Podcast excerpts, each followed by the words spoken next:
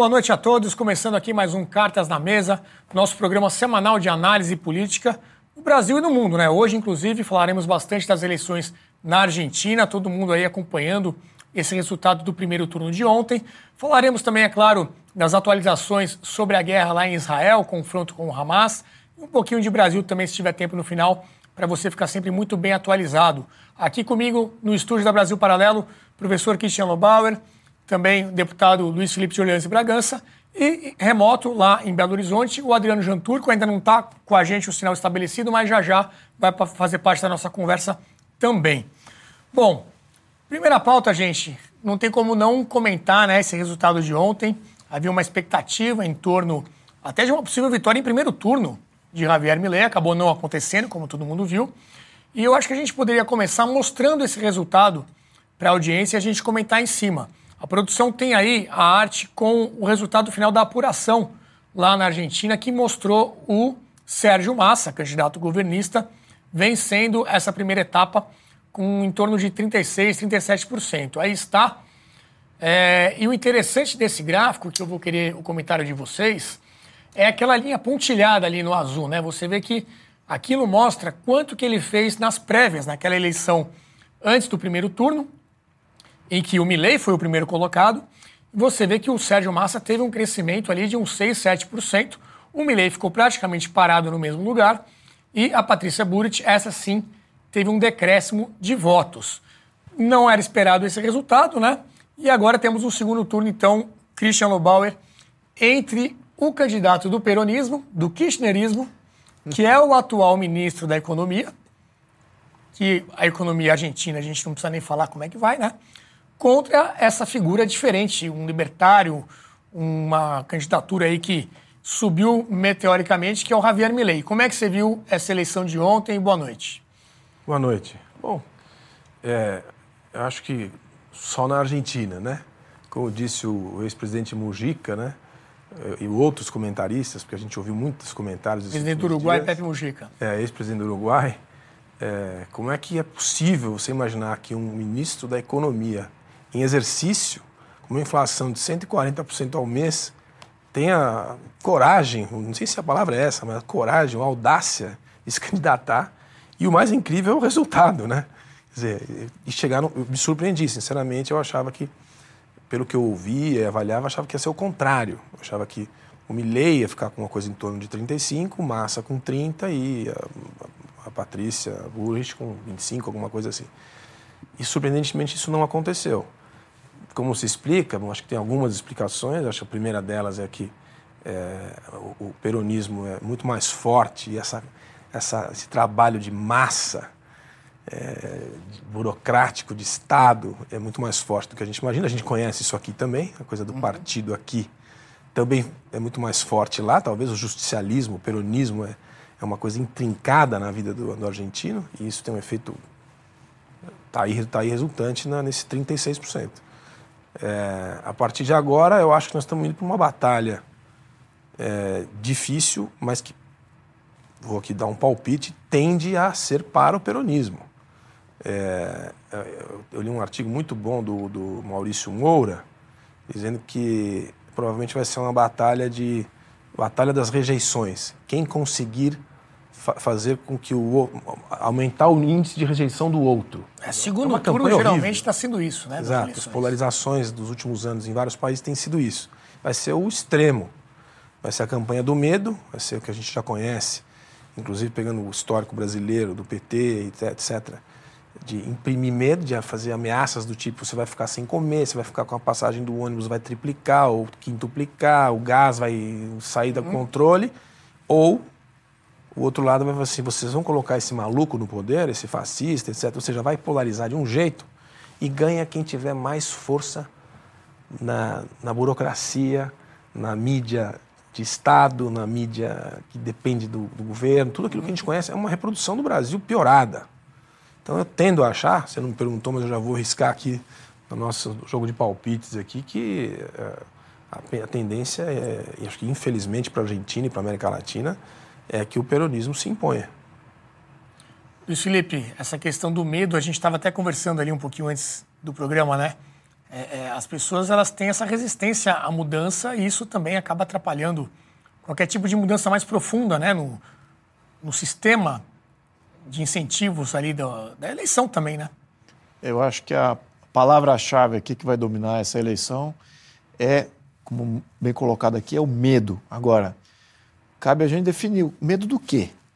Porque, na minha opinião, o medo que o argentino médio sente é o mesmo medo que o brasileiro médio sente. Então, as resistências que você tem à mudança do peronismo é o mesmo que a gente tem aqui, nas mudanças necessárias que a gente precisa fazer no nosso modelo. Mas do que, que a gente está falando? Esse aqui é o grande ponto. Que mudança é essa? O, o, que é o peronismo? Precisam definir isso com muito mais claridade. Eu acho que não está bem definido. Peron, antes de ser presidente da República, fez era secretário do governo, não me lembro o presidente na época. Mas ele fez algumas mudanças assistencialistas e aquilo o tornou extremamente popular. Foi o pai dos pobres da Argentina? Pai dos pobres da Argentina. Era o Vargas, o, o preâmbulo do Vargas da Argentina. E o que acontece? Aquilo catapultou ele para a presidência. E durante a sua presidência, ele criou o Estado Social argentino. Então, peronismo é Estado Social. Estado Social é socialismo. O peronismo é socialismo. Então, o que, que ele criou foram os pilares fundamentais do socialismo dentro do Estado moderno. Uhum. Que pilares são esses? Previdência estatal, saúde estatal, educação estatal, vários planos assistencialistas. Tudo isso faz parte do peronismo. Uhum. Né? Foi criado por Perón. Já no seu segundo mandato, Perón já enfrentou a crise econômica que ele mesmo tinha criado. Mas ninguém queria abandonar o peronismo. Então, deixa o Estado Social lá. Vamos enfrentar essa crise. E desde então, presidente após presidente, após presidente, após presidente, sem exceção, atacou o problema. O problema é o Estado Social. O problema é o socialismo de Estado. Ninguém o Macri também não conseguiu fazer isso, né? Que, Macri, Macri foi um mero, um mero propagador daquela ideia do Estado eficiente. Não, não, o Estado está aí, vamos torná-lo eficiente. Então, ajustes no Estado Social. Não é uma reforma. Só ajuste. É o que a gente fez na nossa Previdência. A gente fez um ajuste na nossa Previdência. Gente não fez uma reforma da Previdência, agora em 2019. Mesma coisa na Argentina, só que prolongado aí desde quando foi criado o peronismo.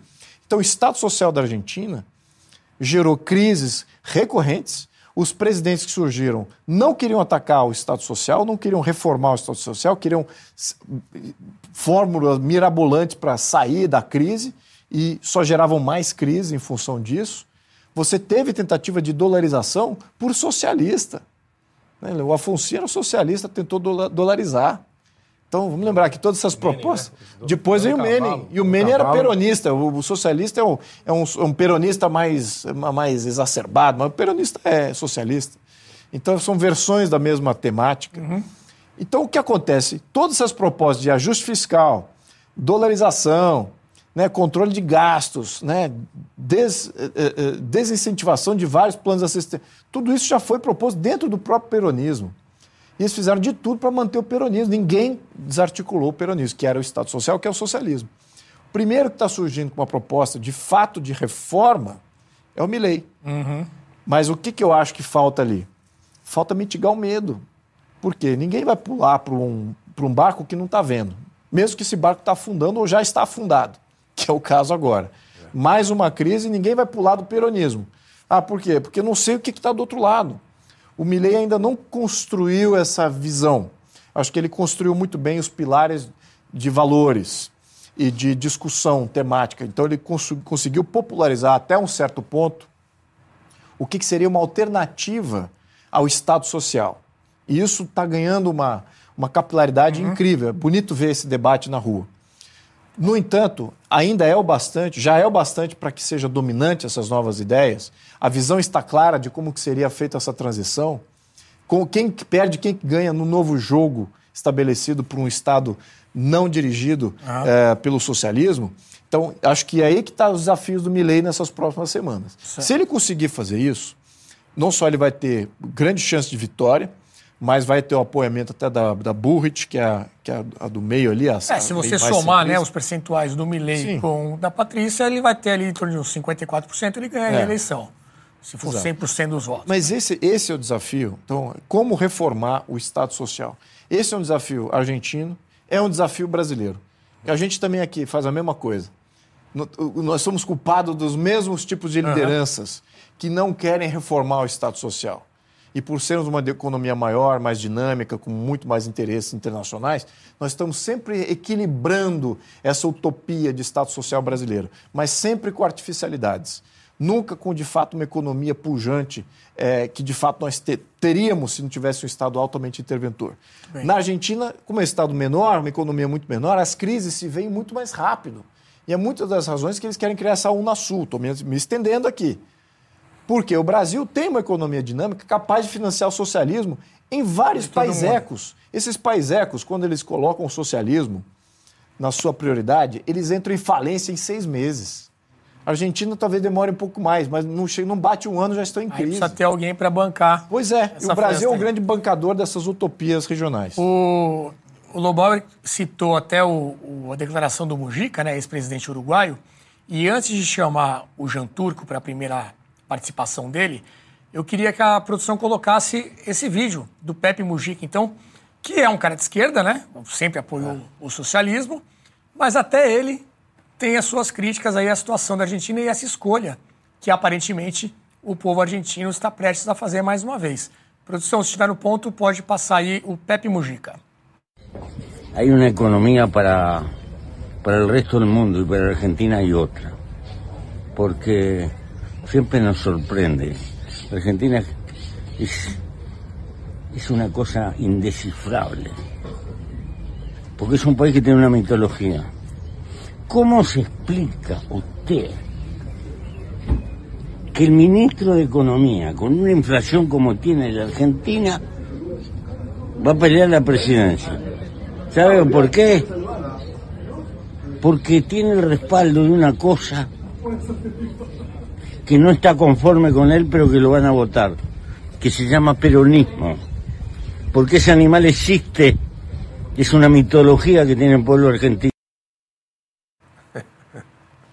Pois é, como se explica, né? E é o atual ministro da Economia. Eu até pensei o seguinte, Jean Turco, queria que você respondesse aqui. A Argentina nessa crise danada, 140% de inflação, né? quase 50% da população abaixo da linha da pobreza. E aí o candidato é justamente o ministro da Economia. Seria mais ou menos como se em 2014 o candidato do PT fosse o Guido Mantega. A gente está ali com toda aquela crise econômica do governo Dilma. E, em vez da Dilma ir para a reeleição, ela coloca o Guido Mantega, então ministro da Economia, para disputar essa eleição. Você concorda aí com o Pepe Mujica, o peronismo, que explica essa, esse fenômeno? Pois é, Renato. Boa noite, boa noite a todos. Bom, você citou, uh, você falou no começo a questão da que foi uma surpresa este resultado. Na verdade, não sei se se lembra, mas na última, uh, no último nosso episódio, eu falei exatamente que não esperava essa grande vitória de Milley. Por quê? Porque não olho muito as pesquisas eleitorais, ainda menos na Argentina, é, que são muito mal feitas. Só uma pesquisa eleitoral mostrava mais ou menos o resultado mais próximo deste resultado eu olhei mais os resultados das primárias, onde é verdade que Milley ganhou, mas é, teve muita mais abstenção. Se não erro, cerca de 69% das pessoas votaram, enquanto agora 75%. E ainda a máquina é, peronista do partido, etc., de massa, não tinha sido ligada. Né? Então, eu desconfiei muito dessa é, vitória de Milley no primeiro turno. Acho que era mais um wishful thinking é, da direita, dos liberais, dos conservadores, etc., e da, da do, do, perfil que ele tem, né, histriônico, etc. Tal. Na verdade, ainda desconfio sobre, até sobre o segundo turno. É preciso ver é, se a Burrit é verdade, somando, como você falou, chegaria à maioria dos votos. Mas grande, o que se fala na ciência política é a pergunta é se ela é dona dos votos, se ela é dona deste 23% que ela recebeu. E não sei quanto, na verdade. É, é verdade que ela já sinalizou como já antes, inclusive, uma maior, mais que um apoio a Milley, uma maior rejeição ao Massa. Mas imagino que eh, a maioria dos votos que foram para Bullrich talvez possam virar simplesmente abstencionismo. Agora, não sei, não sei prever exatamente, mas não acho que seja tão fácil e seja já, é, e os resultados seja já decidido. O que eu queria destacar são duas questões aqui, para tentar falar como a ciência política pode interpretar essas eleições agora na Argentina. E aí diria que são dois conceitos muito básicos de manual de ciência política básica, é, inclusive no meu manual. E são dois. Primeiro, a vantagem do incumbente, a vantagem do incumbente e o teorema do eleitor mediano. O que é a vantagem do incumbente? É empiricamente demonstrado no mundo inteiro que quando um candidato se recandidata, é o candidato que se recandidata, e aí geralmente é o presidente ou o primeiro-ministro, ou eventualmente até em alguns casos, como neste caso, o ministro da Economia do mesmo partido que estão no cargo, etc., geralmente eles têm algumas vantagens, geralmente eles ganham a maioria das eleições. A semelhança, a metáfora que eu faço, é como um pênalti no futebol. Né? Geralmente, a maioria dos pênaltis são marcados. Raramente o cara erra. Raramente o goleiro é, pega o pênalti. Ao ponto que se fala mais que o, o, o, o jogador é, errou do que o goleiro que pegou é, a bola. Então, na verdade, o que acontece? Empiricamente falando, a maioria das vezes que o cara se recandidata, ou no caso misto, etc., tem alguma vantagem, ele tende a ganhar. E por que tem essa vantagem? A teoria explica da seguinte forma: porque ele tem, primeiro, a máquina estatal a poder utilizar para se autofavorecer. E é exatamente o que aconteceu agora, como em vários outros casos, inclusive no Brasil, em outros países, etc.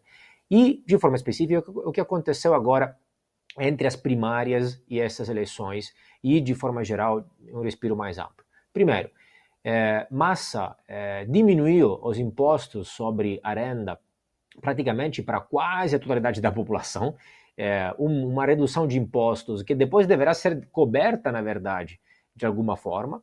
É, este plano e deu bônus e dinheiro no bolso de todo mundo. Este plano está sendo chamado na Argentina como Plan Planito, é, de dinheiro, é, Platinito, e ainda na, na companhia de, de bandeira é, argentina, Aerolíneas Argentinas, é, nesses dias apareceu um vídeo é, mostrando, falando bem do candidato massa peronista contra Milei.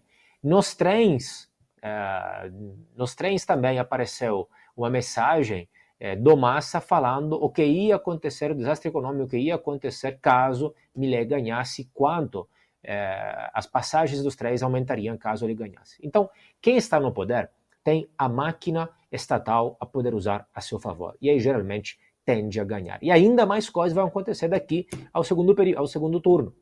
Então, você vai ter um candidato que vai poder utilizar estes instrumentos contra um candidato que, por ser outsider, por não estar no cargo, não vai poder utilizar estes instrumentos.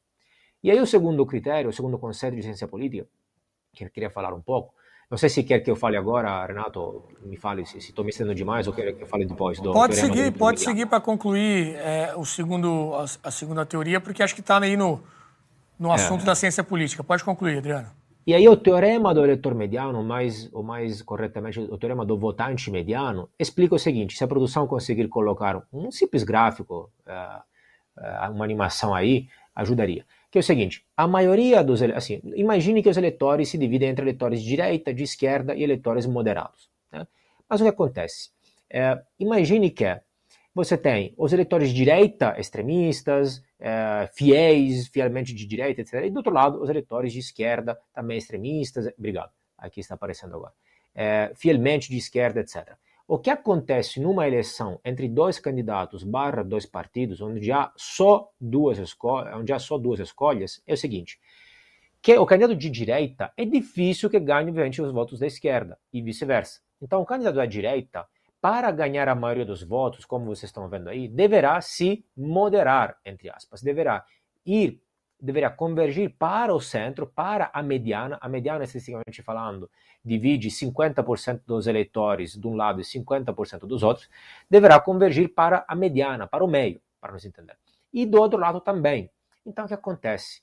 Você vê, geralmente, até aqui, inclusive no Brasil, no mundo inteiro, que no segundo turno, especialmente, os candidatos moderam seus discursos. Por quê? Para ganhar o voto do eleitor mediano. Por quê? O candidato, o, o eleitor de direita, ele vai votar para Milley de qualquer jeito. O, o, o votante da esquerda vai votar para a massa de qualquer jeito, mesmo se ele se moderar. Então, ele, então quem decide as eleições são os votantes do meio, os vot, o votante mediano. Inclusive, na verdade, estes são exatamente a maioria dos votantes. Porque é verdade que nós ouvimos muito barulho pela esquerda extremista, pela direita extremista, etc. Mas geralmente essa é uma minoria, uma minoria barulhenta. A maioria da população, geralmente, é mais moderada. Então eles, eles vão ter que convergir. E aí, o que vai acontecer é que vai ganhar as eleições o candidato que vai conseguir convencer melhor o eleitor mediano. É, aquele que ganhará as eleições será aquele que terá convencido 50% mais um por definição. Então aqui está o jogo. Se Milley não conseguir convencer este eleitor mediano, ele não tem nenhuma chance de ganhar as eleições. Eu acho que foi, é, além da máquina é, peronista que foi ligada agora entre as primárias e, e, e, o primeiro turno, teve também erros por parte dele. É, criticar o Papa, é, o Papa argentino, em um país católico, o Papa argentino, é, não foi exatamente uma das escolhas mais inteligentes, mais estratégicas, mais de longo prazo. É, o fervor dele, o jeito peculiar dele, pode até ter um apelo entre um certo número de pessoas, entre até este 30% relevante, etc. Mas nós temos que ver depois se será capaz de mudar de atitude para governar não é garantido que nem este 30% que votou para ele, que depois queira que ele continue com este tipo de atitude eh, se ele ganhar as eleições depois como presidente. É, inclusive essa declaração sobre o Papa já está sendo usada né, pelo Massa como uma forma ali de, de atacar o, a candidatura do Milley. E o Jean Turco citou também a questão das passagens de trem, e isso foi colocado ali nos, nos quadros oficiais nas plataformas de embarque, a gente tem a imagem disso, que diz mais ou menos o seguinte: olha, a passagem hoje custa acho que 56 pesos, se não me engano. E caso ganhe o Milley ou caso ganhe a Patrícia, isso foi antes da eleição de ontem, ela vai passar a custar 1.100 pesos. É. Então vai multiplicar aí por, por 20 o preço da passagem. Por quê? Porque o Massa ele dá o subsídio através de, de dinheiro de impostos, né, que nada mais é que o dinheiro da população. E aí esse preço fica mais barato, entre aspas, para quem for comprar ali o bilhete. E a, as propostas mais liberais, né, liberalizantes, de você não usar o subsídio e deixar que o preço seja aquele que realmente é de verdade para os passageiros, faria esse valor subir. Então aí, ó, isso aí não é que alguém foi lá e colocou, é o próprio Ministério dos Transportes da Argentina colocando esse aviso nas plataformas de embarque. Tarifa do Massa, 56 Tarifa do Milley e, tarifa da Burrich, 1.100 pesos é uma diferença considerável, né, Lobauer? Não, é terrível. Isso daí é, é o que vai daí a pior. Agora, nesse segundo turno, você vai ver, acho que você vai ver o que tem de pior na política padrão argentino. Porque o jogo vai ser. A gente já viu isso no Brasil. Nas campanhas, as últimas campanhas no Brasil, a gente viu o nível das campanhas foi nesse nível. Na Argentina, vai ser daí para pior. E o que eu acho que é talvez mais interessante, pegando um gancho aqui, tanto no que o Luiz falou quanto no que o, o Jean Turco falou, na última sessão da nossa conversa, uhum. é o seguinte: o que acontece depois? Independente de quem for, é, eles vão ter que, se for Milley, vamos seguir o caminho do Milley, dolarizar. Os argentinos já fizeram isso. O Luiz falou aqui. Não adianta dolarizar e falar está tudo resolvido. Você controla a inflação, mas a política Explica, monetária. O que é dolarizar a economia? Vamos explicar para o. Você, você, a partir do dia X, a moeda que vai transitar é o dólar americano. Os preços são em dólares a partir é, de amanhã. Tem, é. E, só que é o seguinte: é uma, é uma, é uma, é uma questão é, fantasiosa, porque se você não tem uma política monetária que não seja americana, uma política monetária de corte de gastos que é o que o, você acabou de, que o Luiz acabou de sublinhar, o que a gente não consegue fazer no Brasil, que a gente não consegue fazer em nenhuma das políticas latino-americanas de esquerda, que é cortar gastos e ganhar, dar eficiência ao Estado, mas é cortar muito os gastos. Isso no Brasil não se faz, na Argentina muito menos. A só a Argentina macroeconômica é de falência total. Para fazer a campanha, ela teve que pegar empréstimo do, do, do, do banco da, da, comunidade andina, né? Banco da, regional ali. Né? Então, assim, nesse nível o negócio. Mas o que eu quero chamar a atenção é o seguinte: o Jean Truco, na nossa conversa passada, ele falou: olha, vamos imaginar que o Milley ganhe. Vamos imaginar agora que ele ganhe. E seria um representante das ideias liberais. Ele vai pegar uma situação tão drástica que talvez queime o filme dos, próximos, dos próprios liberais. Vai estourar a bomba no colo dele. É, um, é, um, é uma, uma ação tão radical que é se dolarizar e se terminar com o Banco Central, que também seria uma coisa assim inédita, mas ele vai ter que cortar gastos na veia mesmo. Significa não pagar funcionário, significa fechar Demissão estatal, massa. significa demissão. E, aí o impacto, o primeiro impacto... Popularidade. O governo cai. Agora, o caso, se o Massa ganhar também, nas condições atuais argentinas, são as mesmas. E vamos imaginar que ele decida dolarizar, ele vai ter que cortar também. Então, a impressão que me dá, Renato, é que sendo um ou outro, talvez os, esses governos não se sustentem. Sim. Porque o que eles têm que fazer, e, e, se for feito, vai doer. E se não for feito, também vai. Também vai doer. É, as últimas eleições na Argentina parece que é para escolher o, o, próximo presidente que vai dar errado, né? Eu cheguei a comentar isso na live que a gente fez ontem. E o Luiz comentou dessa questão da, da guerra das ideias, né? De você convencer a população que isso é um desafio que o Milei tem agora nesse mês que falta para o segundo turno. Mas nós temos um VT de uma senhora que foi entrevistada em relação a esse preço da passagem, que a gente conversou aqui. E parece que este é um caso que foi é, de sucesso do convencimento das ideias. Produção, pode passar aí essa entrevista sobre o preço das passagens. Señora, ¿cómo le va? ¿Todo bien? bien bueno, estamos en vivo para C5N. Eh, ¿Está de acuerdo con el subsidio en el transporte? Si no hay subsidio, se habla de 1.100 pesos pagar un, un pasaje. Estaría bien 1.100 no pagar el subsidio que nos den. Hay que, hay que seguir todo a su curso, porque estamos acostumbrados a vivir del Estado y no tiene que ser así. Mi ley quiere llevarlo a 1100, ¿usted está de acuerdo? Estoy de acuerdo con mi ley. Tenemos que aprender a pagar lo que corresponde, como en otras provincias que pagan más que nosotros. Hay que acostumbrar. ¿Usted podría pagarlo? Sí, lo podría. Aunque no tuviera, tengo que pagarlo. ¿En qué trabaja, se puede saber? Ama de casa, ¿viste? No tengo con qué pagar, pero lo voy a pagar y doy gracias que mi ley va a sacar adelante a todo el país. Gracias, ¿eh? No, no. Señor, ¿cómo... Interessante isso, hein? Esse aqui a gente estava sem a legenda, mas acho que deu para entender, né? Ele perguntou ali o que ela achava dessa possível mudança de preço. Falou, ó, tá na hora da gente aprender a viver sem ser as custas do Estado. Luiz, é por aí? Olha, eu acredito no milagre da consciência. Apesar de eu ter dado toda a razão aqui, dou meu braço a torcer ao João Turco, que no, no último programa falou que o peronismo ia entrar em, em marcha e que de fato ia mudar, botar a máquina para trabalhar nas eleições e concordo 100%. É, mas é, eu ainda acredito nesses milagres. O milagre de você espalhar uma consciência que ainda não existe, que é uma consciência nova, de alternativas que ainda não estão visíveis então você tem que ter muita confiança na fé, no raciocínio, numa próxima etapa e nos interlocutores que estão trazendo essa nova consciência. E claro que esse interlocutor, que é o Milley, é, ele está sendo ajudado pela situação caótica que a, que a Argentina vive. Ela está ficando sem opções. E cada vez mais as crises estão ficando muito mais curtas dentro de uma própria geração. Como dizia John Maynard Keynes, né? É, no longo prazo está todo mundo morto. Então, é um socialista. Então, faz, bom, então vamos fazer política pública só para o curto prazo, de baixo impacto e de efeito no curto prazo, porque no longo prazo está todo mundo morto. Só que o que está acontecendo é que esses efeitos e essas políticas de curto prazo, de ajustes curtos, com efêmeros, não estão durando muito. Esse prazo é cada vez mais tá curto. Está cada vez mais curto. Então, uma, na geração, uma geração está vendo várias crises. Está falando, poxa, peraí, tem algo de errado aqui, tem um padrão aqui de crise que não precisa de um cientista político para pontuar que há 200 anos isso ocorre, etc, etc. Ou desde o início do peronismo, isso é o fato. Não precisa de um cientista, um historiador para apontar isso. Uhum. A, a, a, intuitivamente, a população, na própria geração, já está captando. Então, aqui, na consciência dessa senhora, ela está vendo o seguinte: ela está vendo já os desdobramentos que não estão visíveis. O que, que ela está vendo?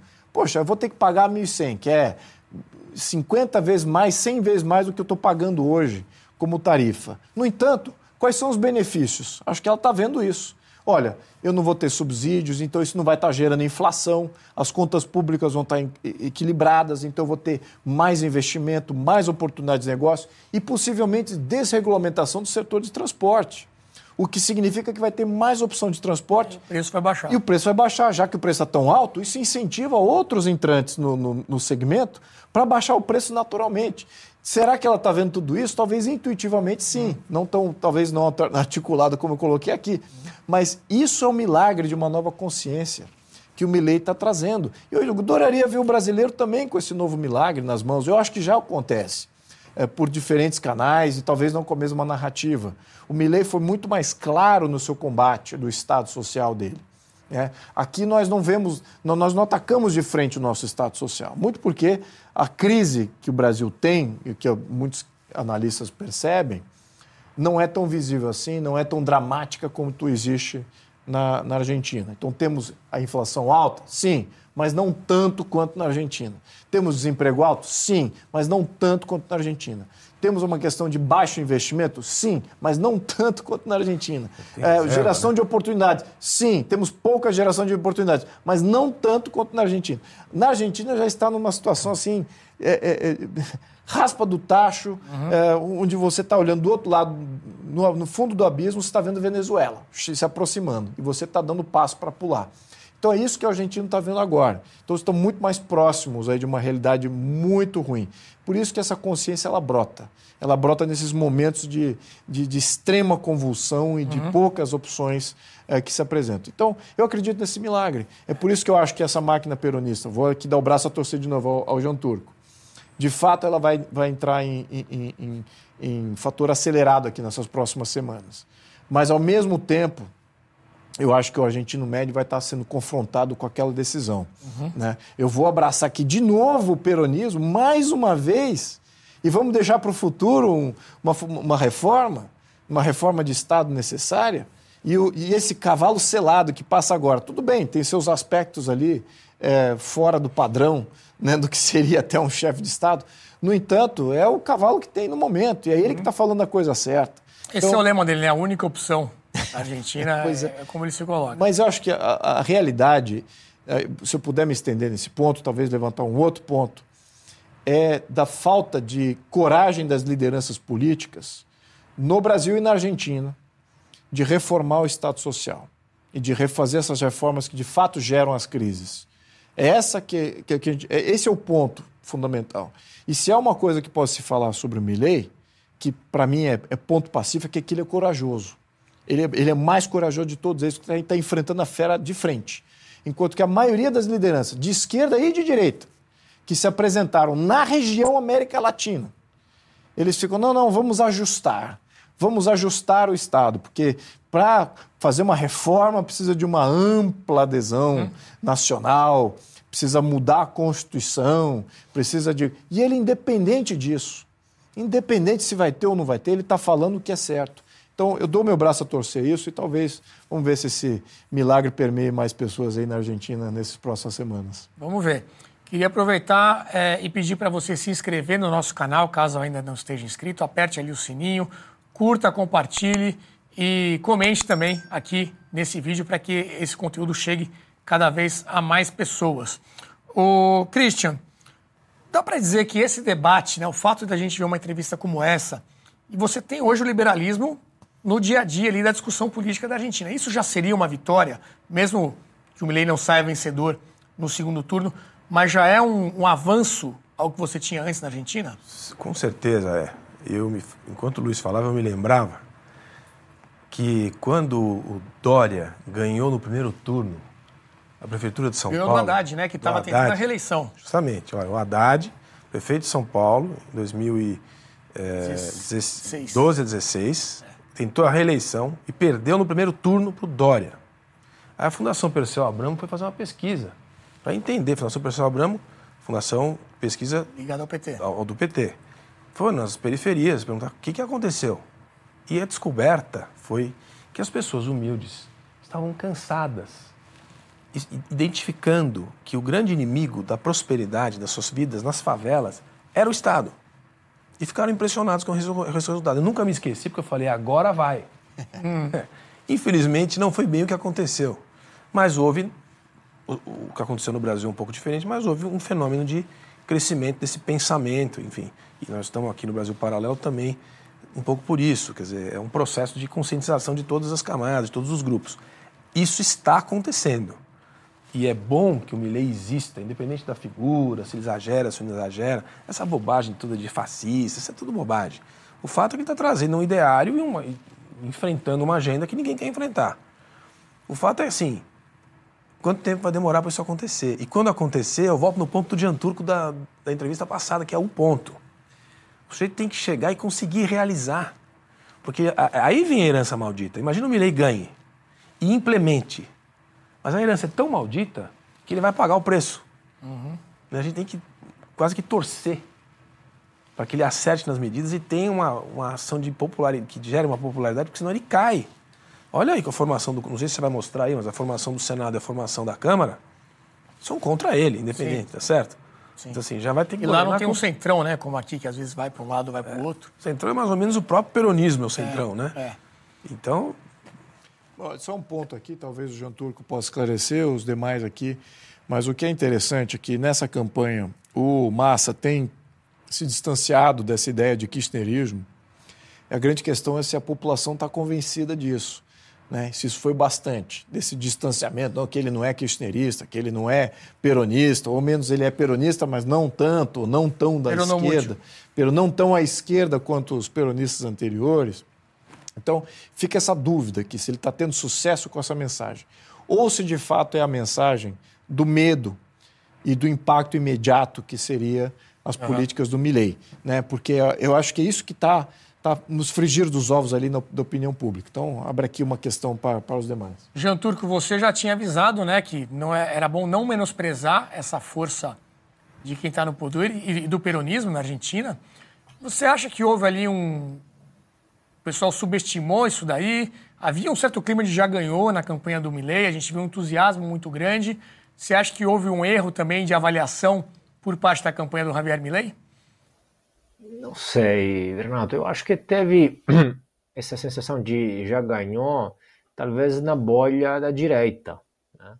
Não sei se de fato teve essa impressão. Uma das coisas que eu tento sempre fazer é sair da minha bolha e me informar também em outros canais e olhar os dados, os dados das primárias que eu olhei. Então, não sei te falar exatamente se teve isso.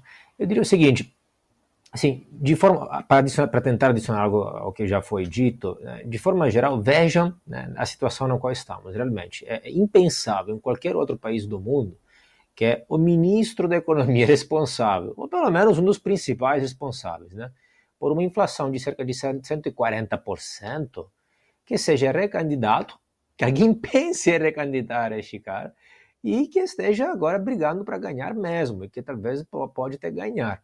Né? Isso é surreal. Vejam, é, de forma geral, é, isso não aconteceria nunca em uma empresa. Se alguém tivesse um resultado tão desastroso, obviamente seria demitido por justa causa na hora. Assim, a política é aquela coisa estranha é, pela qual é, você tem candidatos, geralmente, em média, é, com um histórico muito, muito ruim. Já outros, o Prêmio Nobel pela Economia, Friedrich von Hayek, se perguntou por que os piores chegam ao topo em política. Né? E as respostas que ele se dava eram várias. É, bom, primeiro, quando você tem que ganhar as eleições em um país, você precisa apelar à massa, ao cidadão médio. Né? Pense você, por exemplo, organizar um cinema com um amigo.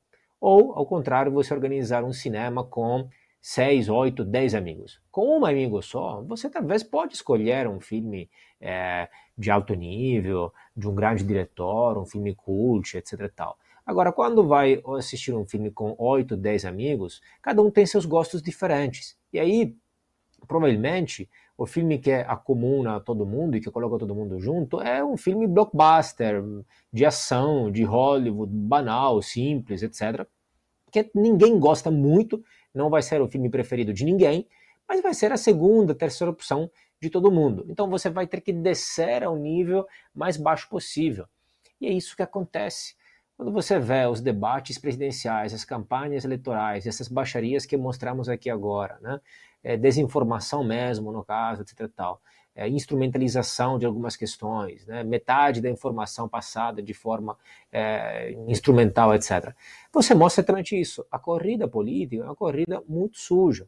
E por, por parte do eleitorado, similar, né? É, ou seja, se apela mais a questões irracionais do que às evidências empíricas. Um candidato que tem este histórico de um partido, de, uma, de, de, uma, de, uma, de um grupo que é peronista que tem este histórico e as pessoas continuam votando. É, por quê? Porque são questões muito irracionais que, que, que, acabam ganhando. E aí, meu, repito, exatamente, é, minha preocupação sobre uma eventual vitória de Milley não só vai queimar o filme, vai dar uma situação é, econômica desastrosa, etc. Mas não sei nem quanto vai conseguir fazer, né, se vai, vai ganhar as eleições. Por quê? Por vários motivos. Por quê? Machiavelli, já em 1500, falava, ele dividia os políticos em duas categorias, os leões e as raposas. Milley é um leão, sozinho, que grita contra todo mundo, e ele acha que é filme de Rambo, que contra todo mundo vai ganhar. Só que política não é Rambo. Política é cooperação. Política não é um contra todo mundo. É só em Hollywood que alguém pode ganhar assim. Então, o que vai acontecer? As raposas né, contra um leão, o leão é mais forte, mas no longo prazo as raposas vão ganhar. Eu duvido que ele consiga fazer alguma coisa de positivo. Eu acho que o papel dele é mais nesse sentido de despertar este debate, que é, afinal, o debate, o, o papel que ele fez como comentarista por muitos anos, e agora como candidato ainda mais. Né? Só que duvido que ele consiga mudar na hora, eventualmente, da eleição. É ali que vamos ver de qual caratura ele é feito. Uma coisa é campanha eleitoral, outra coisa é governar. É, e teve um efeito muito grande nos jovens, né? Se você pega a faixa etária dessa, desse percentual que votou no Milley, a maior parte ali foi essa juventude, talvez até encantada com esse enfrentamento, com essa verdade que ele coloca ali nas suas propostas. Agora, é, um fato também que foi comentado, inclusive na imprensa argentina, em termos de estratégia de campanha e tudo mais, que pode ter ajudado Massa a melhorar esse resultado das prévias para esse primeiro turno, foi uma participação até da equipe do Lula, do governo brasileiro, é, que mandou ali, teve a questão do empréstimo, né, que a gente já comentou aqui, mas também a parte do marqueteiro e outras dicas possíveis que foram dadas para essa campanha do Sérgio Massa. Temos até um VT aqui que mostra o comentário na TV Argentina sobre ese asunto. Puede soltar, producción. Bien, Sergio Massa trabajó en esta campaña y me parece que fue fundamental en esta etapa con los asesores brasileños de Lula da Silva, que entendieron el fenómeno Milei porque habían entendido el fenómeno Bolsonaro y cómo entrar ante el fenómeno de Javier Milei. Entrarle no por la discusión de si está loco o no, sino entrar por la discusión de las ideas de Javier Milei. Pero porque hay una preocupación de los sectores progresistas del mundo. Lula está obsesionado eh, con la Argentina y que tiene que seguir gobernando el oficialismo. En España, José Luis Rodríguez Zapatero mm. y todo el ámbito del socialismo y del progresivo español están con la mirada puesta en Argentina y están haciendo lo imposible para ayudar positivamente. Entonces, son ejemplos que hay que tener en cuenta. El propio Lula le dijo a Sergio Massa cuando viajó a Brasil, le dijo, tenés que ganar la elección. o sea, deja de contar dólares y andá y ganá la elección porque hay que ganar la elección por la preocupación que le genera a Lula da Silva y a la región la posibilidad de pensar un Javier Milei ganando la elección. un segundo. A eleição teve um efeito aqui na política nacional também muito grande. Lula já demonstrou ali seu apoio. Haddad já deu entrevista preocupado com uma possível vitória do Javier Milei. Houve uma junção de parlamentares brasileiros que enviaram uma carta de apoio a Javier Milei. Alguns foram até a Argentina para acompanhar a eleição. Eduardo Bolsonaro, é, Marcel Van Hatten, não sei se teve mais alguém lá também acompanhando nesse domingo. E isso reflete também aqui no Brasil, porque, enfim, tem seus efeitos aqui na região como um todo, né, Lubauer? Absolutamente. Mercosul, tudo isso está envolvido. Não, é, uma, é um alinhamento explícito. Eu confesso a você que me incomoda muito, porque para esse. É engraçado, é aquilo que o Tian Truco estava falando, a política é diferente, né? mas para esse pessoal, o Estado não quebra. Nós vamos daqui a pouco ter eleição municipal em São Paulo, nós vamos ter um candidato forte, que provavelmente vai ser o Boulos, que é que tem a mesma mentalidade. Assim, não se fala em cortar gastos, não faz parte do vocabulário. E o, e o recado do Lula foi: faça o que tiver que ser feito para a eleição. O que for feito, que é, uma, aliás, uma Pare expressão já usada pela Dilma em outras é. circunstâncias, faz, faz o diabo, né? Faz o diabo, né? Vamos fazer o diabo. Porque é o seguinte: depois a gente vê, empurra até onde der e joga o prejuízo para quem vier. Isso é clássico e eles conseguem fazer isso. Tem feito isso na América Latina sistematicamente. Assim, é, o Estado não quebra. Então, eu fico, o que eu, me surpreende muito nesse, em todos aqueles iluminados ali do, do vídeo que você acabou de mostrar, é que ninguém está pensando no dia seguinte. E o que o Luiz falou é verdade. O, o, o ciclo é cada vez mais curto. É na semana seguinte. É no mês de janeiro eles vão ter que se, se explicar na televisão para todos o que vai acontecer na Argentina. O que não, não deixa de ser verdade também vai acontecer para o Milley. Mas pelo menos ele vai vir com alguma bomba atômica, né? pelo que, pelo que se, se apresenta. A turma daí não, vai arrebentar o Estado. Eu não sei, que eu não sou economista, Luiz, mas assim, da onde vai sair o recurso? Porque ele já não tem reserva, tá certo? Já, se a inflação já é hiperinflação. se ele não dolarizar, que é um paliativo, qual é a próxima medida? Qual é, a, qual é o plano heterodoxo? A gente estudou todos esses anos, é, todos esses planos que a gente aprendeu, desde o plano cruzado até hoje, a gente foi especialista nesse negócio. Toda a heterodoxia econômica. Qual é a próxima aventura? Eu não consigo imaginar de onde vem. E nem, e nem a dolarização vai ser da possível. China? É, pois é. E, e, a não ser que eles abandonem o dólar, né, uma parcela do que eles têm em reserva de dólar, e doem para a Argentina. Porque para você dolarizar a economia, você precisa ter dólar. Você precisa ter a moeda né, para fazer ela circular, e para isso você precisa de créditos com vários bancos internacionais, você precisa de movimentação, exportação gerando divisa.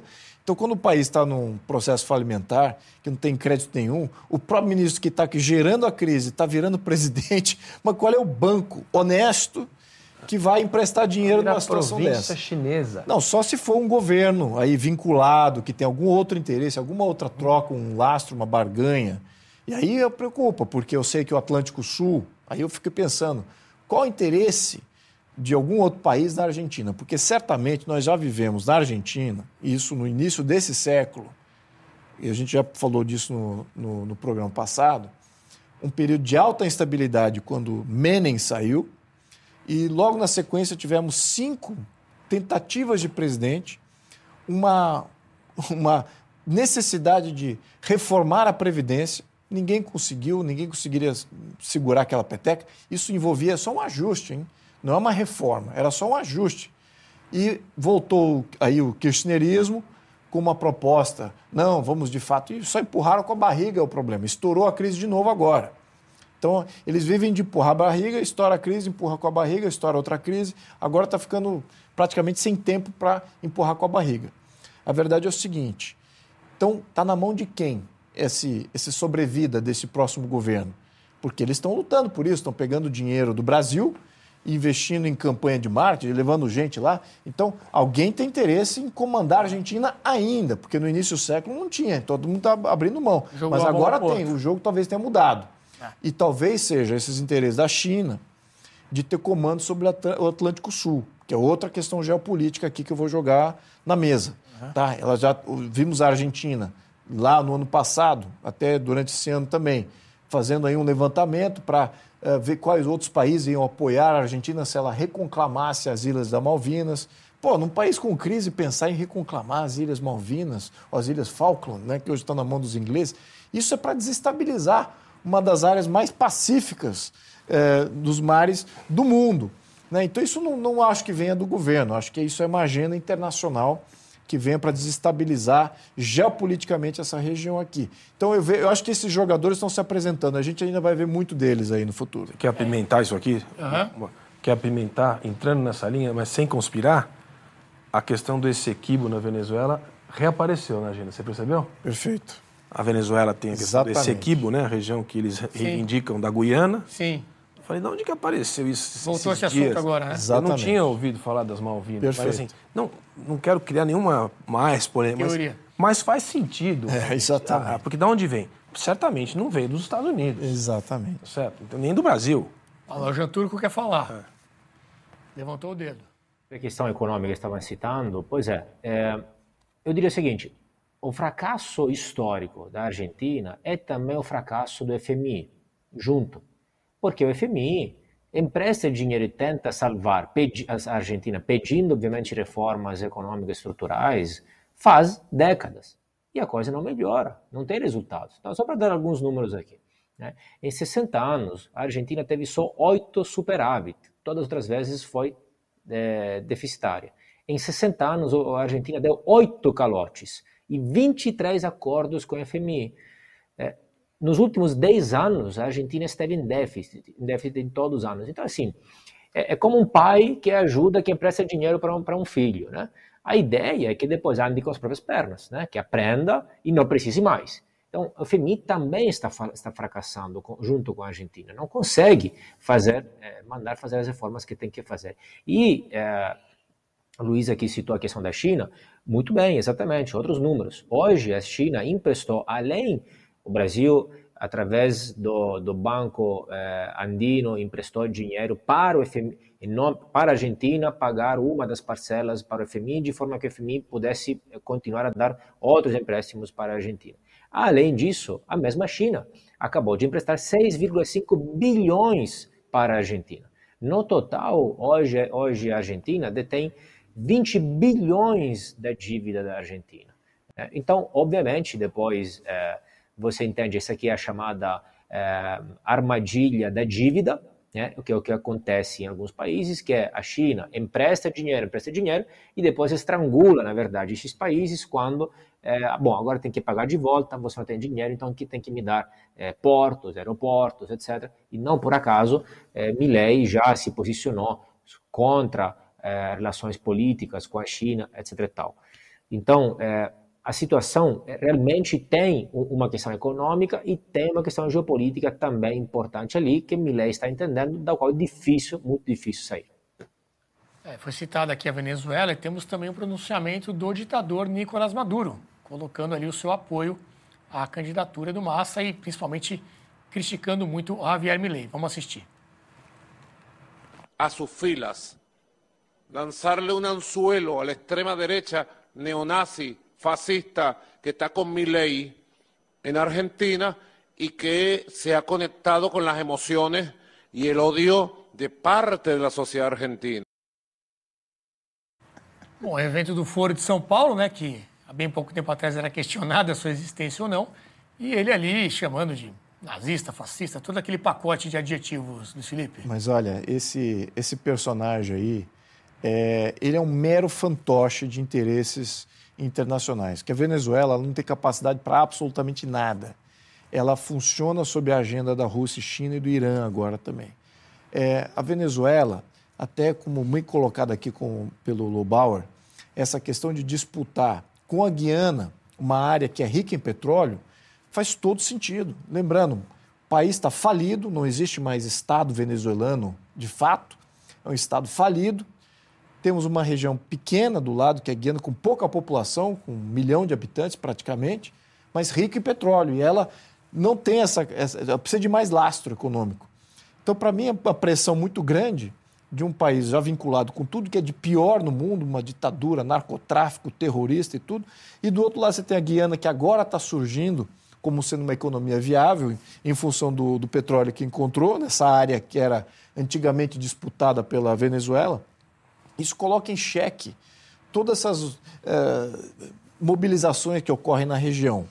Por quê? Será que é de fato para a Venezuela ou será que é por sob a, a, tutela da Venezuela, mas sendo tutelados aí por, pelo interesse da China, de ver de novo o seu pagamento, de ter retorno sobre o seu investimento.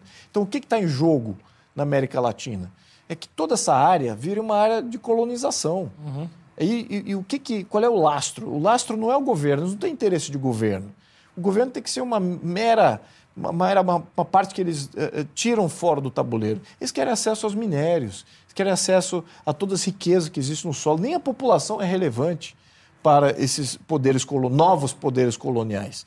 Então, isso a gente tem que deixar bem nítido. Uhum porque é, essas pressões existem, não fazem sentido de outro raciocínio. Não faz sentido a China emprestar 6 bi de dólar para a Argentina, senão para ter controle político e acesso privilegiado aos seus minérios, aos seus, seus recursos. Não faz outro sentido. Se você falar assim do ponto de vista financeiro, ah, a, a, a China está emprestando 6 bi e meio porque a taxa de juros que a, China, que a Argentina vai pagar é uma taxa de juros muito vantajosa. E, claro que isso é mentira. Tá certo? Então, quem é que, em sua sã consciência, qual é o banco, em sua sã consciência, em liberdade, não vinculado a governo, vai financiar a Argentina? Ninguém. Então, mas esse jogo não está mais no tabuleiro. O tabuleiro agora é, de, é, é, é de, de é quase que uma, uma, nova realidade do século XXI, que aí afeta toda a geopolítica internacional, que foi predicada sobre aquelas questões de globalização. Os países estão se reentrincheirando e, uma, e um novo modelo colonial está surgindo através de uma regurgitação do que existia no século XIX. Né? E a China é o protagonista disso. Então, a gente tem que estar muito atento a isso, porque isso também está tá, tá sendo jogado aqui no nosso país. E com esse governo que nós temos aqui, fazendo a minha, o meu, colocando meu viés político aqui bem nítido, esse governo é um mero fantoche desses interesses. Ele, estou falando do governo brasileiro, o argentino também, o venezuelano também são governos sob domínio sobre desses interesses. Então nós não temos soberania de nenhum desses países. Até gostaria que algum desses países surgisse como uma soberania, porque talvez ajudasse o, o, a desmoronar toda essa carta de baralho que eles estão querendo fazer de uma de uma como é que diria de uma unificação de toda a América Latina sobre uma tutela eh, regional isso não, não tem cabimento nenhum no fundo é só para explorar nossos, nossos bens materiais. Nosso nossos bem, os nossos bens, né? Como nossos bens, exatamente. A população e os governos e a nossa qualidade de vida não tem nenhum interesse desses poderes coloniais.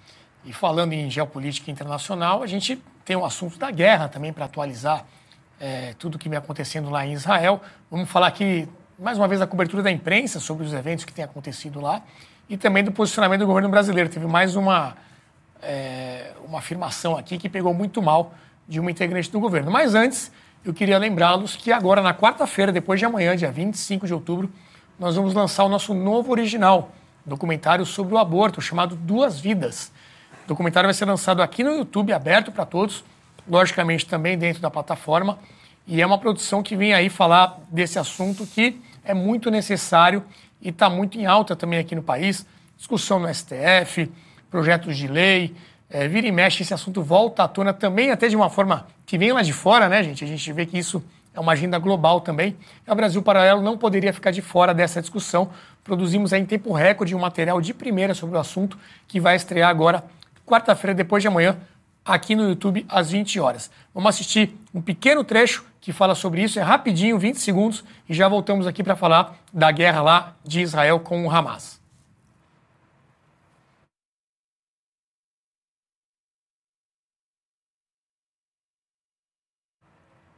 Ah, então a, a produção está preparando esse VT do documentário do aborto e a gente chama daqui a, um po, daqui a pouquinho.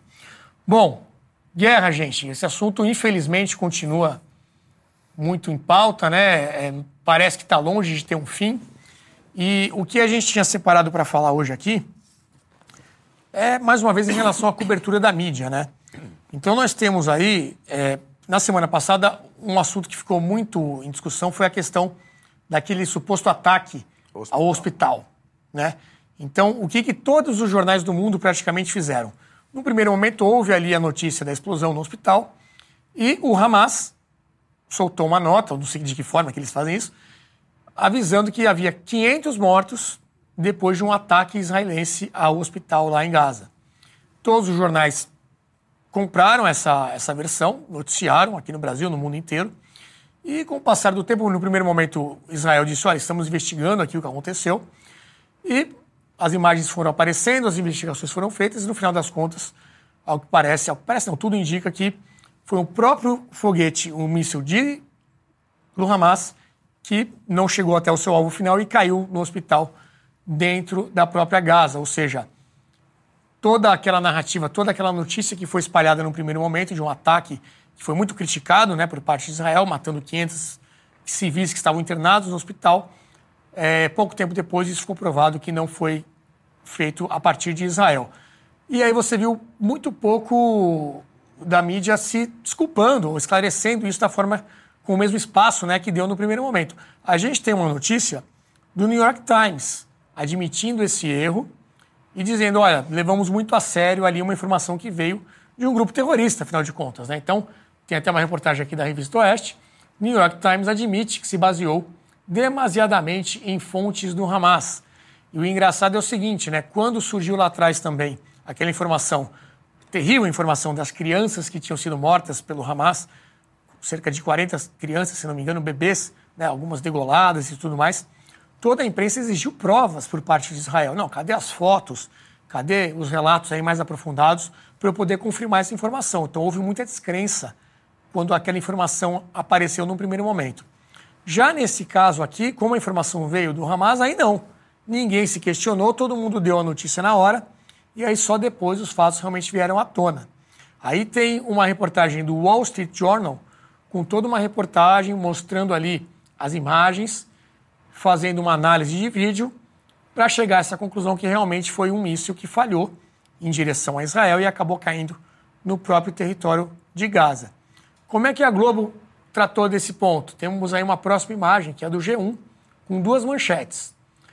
E aí você tem o horário, né, mostrando em que cada uma delas foi postado. No primeiro momento, como eu disse, ataque de Israel, sem dúvida alguma, ataque de Israel a Gaza, ao hospital de Gaza, mata ao menos 500, 500 pessoas, dizem os palestinos. Depois a coisa veio aparecendo, bombardeio, não se sabe de quem, deixa 500 mortos em hospital em Gaza, dizem palestinos. Então, não houve ali uma correção, né? não houve um, uma meia-culpa, pelo menos, dizendo que a informação estava errada. No caso do New York Times, até eles admitiram, mas aqui ainda, até o momento, ninguém é, foi capaz de olhar e fazer uma reflexão sobre isso. É, Luiz Felipe, como é que você vê essa guerra de narrativas? A gente quer que a guerra, a guerra de verdade acabe logo, mas enquanto isso a gente tem que conviver com isso também em relação à imprensa, né? É, olha, a gente já está convivendo com é, a mídia tradicional, sendo uma das grandes promovedoras aí de fake news e de desinformação. Apesar de que sempre aparece aí alguma coisa que é informativo, tem também muita desinformação e viraram chapa branca do governo. Aliás, se não fosse o governo, muitas dessas mídias nem existiriam né, não teriam sustentabilidade no mercado, estão endividadas, têm mais dívida do que patrimônio líquido, não se sustentariam como empresas abertas, com capital aberto.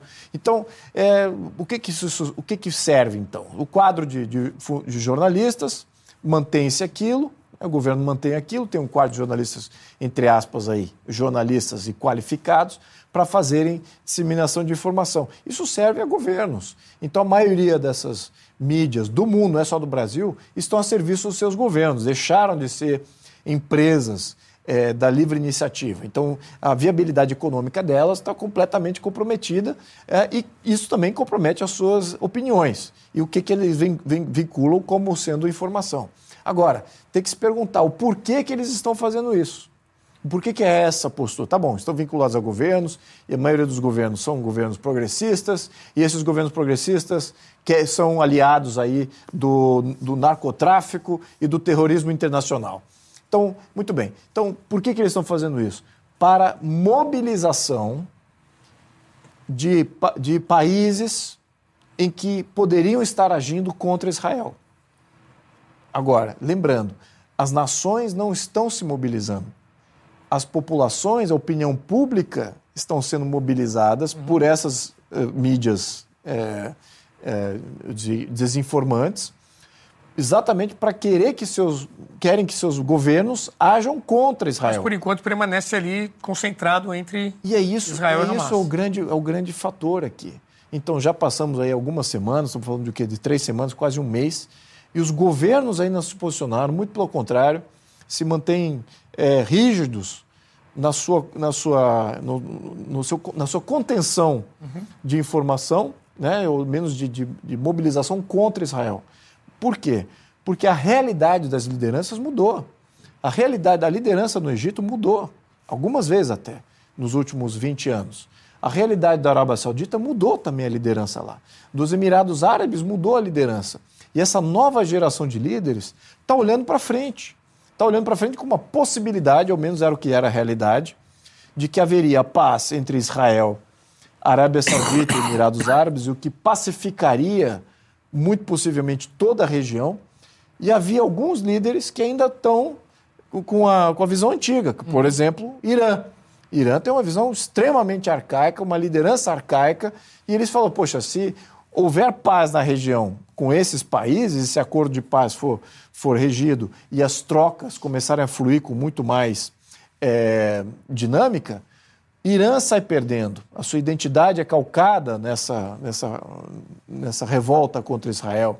Toda a sua missão religiosa, o Estado Islâmico do Irã tem uma falência de narrativa. E lá eles não estão com essa popularidade toda ainda. Então, no, no, eu diria que o Hamas teve uma vitória em criar essa incursão, em fazer isso e de desestabilizar esse acordo. No entanto, eu acho que vai resultar é. no suicídio político do Hamas, porque os países não estão se mobilizando. Eles podem até estar mobilizando através dessas mídias, que são braços do terrorismo internacional. Mas como, como Estado mesmo não estão. Mas se... como Estado, como os líderes, eles não estão. É. E, e, as populações locais estão tendo acessos à, à real informação, à verdade. Então a verdade está chegando nessas populações. É por isso que a mobilização existe mas muitos dos partidos comunistas, até na Europa, que estão abraçando essa questão, na Europa e aqui no Brasil também, América Latina, estão abraçando essa questão de, de apoiar o Hamas, o grupo terrorista, etc. É, no entanto, isso não está ampliando além das suas bolhas não é, fazer de mobilização. País. Exatamente. Eu, mas eu quero abordar um assunto também sobre a, a guerra, que é o dia seguinte, né? Então, existe aqui uma discussão sobre a criação de um Estado da Palestina, né? Pelo menos essa é, é, a justificativa que vem sendo dada para muita coisa que vai acontecendo. Mas e aí, como seria esse Estado? Né? Nós temos até um, um programa da semana passada do Ricardo Gomes, Magna Carta, que ele faz essas perguntas incômodas para que sejam respondidas por quem defende essa criação do Estado da Palestina. É, antes disso, só para a gente esgotar o assunto da mídia, eu queria colocar aqui uma manchete até para o Adriano Janturco comentar, que foi ele que nos trouxe, que veio do UOL que é uma manchete falando sobre os supostos ataques né, do Hamas. A produção vai colocar aí na tela, que é a notícia do UOL. Israel convoca jornalistas para exibir imagens de supostos ataques do Hamas. Agora, essas imagens são dos próprios atacantes, né, dos próprios terroristas, que foram divulgadas aí, todo mundo viu. Jean Turco, como é que você acompanha isso daí também? Eu acho que dispensa comentários, né? É uma pura vergonha. Não sei nem se o nome, se o cara, o jornalista colocou o nome lá, porque assim, eu ficaria com vergonha, né, de assinar uma matéria dessa. É, deveria, isso aqui é justa causa, né, deveria ser demitidos na hora. Eu estou até com inveja, na verdade, estou querendo até tra ir trabalhar agora nessas empresas, porque se dá para fazer erros tão crassos e continuar a trabalhar lá sem ser demitido, quero trabalhar lá também. É surreal. Né? Na minha empresa, ser demitido por muito, muito menos que isso. Os caras fazem questão de transmitir ao vivo estes vídeos e eles falam de supostos ataques, então é surreal, não tem comentários. Só para dar alguns números aqui, é, em contraposição a essa posição da mídia, né, ridícula, e de alguns, claro, canais especificamente, mais que outros, alguns números aqui. Qual é a posição ao contrário, por exemplo, dos brasileiros sobre essa questão?